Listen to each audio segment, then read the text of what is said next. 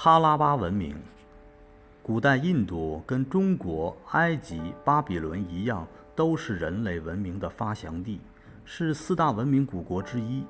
勤劳勇敢的印度人民曾经创造了灿烂的古代文明，为人类做出了自己的贡献。印度的名称起源于印度河，梵文的意思是月亮。中国汉代史籍译为深毒或天竺，直到近代才改译为印度。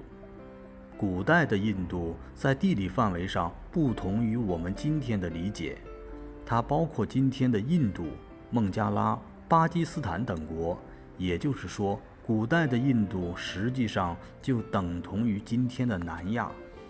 印度的北面是高耸入云的喜马拉雅山。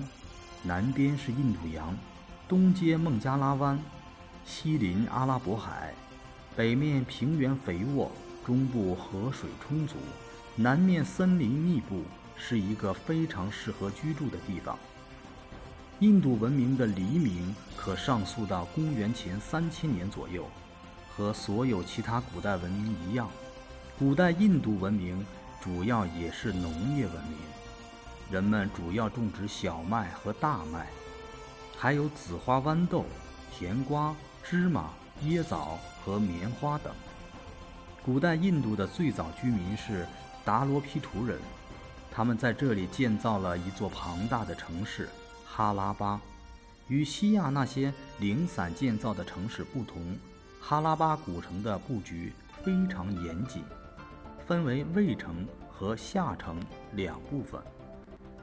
哈拉巴平面接近于长方形，它有排列的很整齐的街道，主干道是按照当地的主导风向而南北走向的，由东向西的次干道把它们连接起来，形成近于方格形的街道网。在十字路口，拐角都是圆圆的，显然是为了便于车辆的行驶。城里的房屋都用烧焙过的红砖砌成，屋顶是平的。房屋的大小很不一致，有的有许多房间和大厅，有的只有两间住房。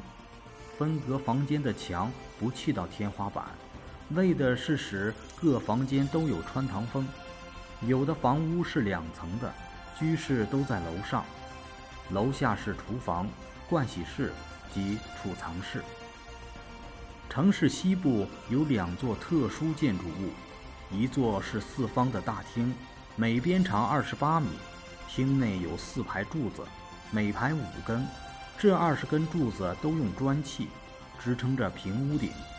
这座建筑物可能是城市居民祭祀和过节用的大厅，也可能是作坊。另一座则是大水池。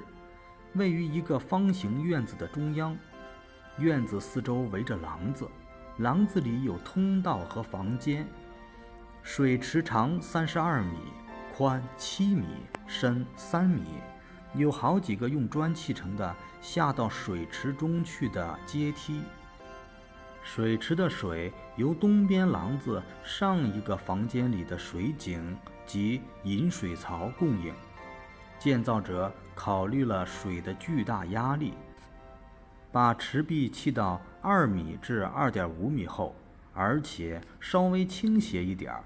池底铺着几层精致的砖，砖上敷有不透水的树脂，砖层上有方格形基础墙，它们的两端搭在四周走廊的基础上。这座古城在排水上有突出的成就。它不仅在建筑物和街道上有很好的下水道，而且已有了全程的排水设备系统。系统有主渠、沉淀池、排出雨水的阴沟，所有这些都是设计周密、工程精良。这在人们已经知道的古代城市中是首屈一指的。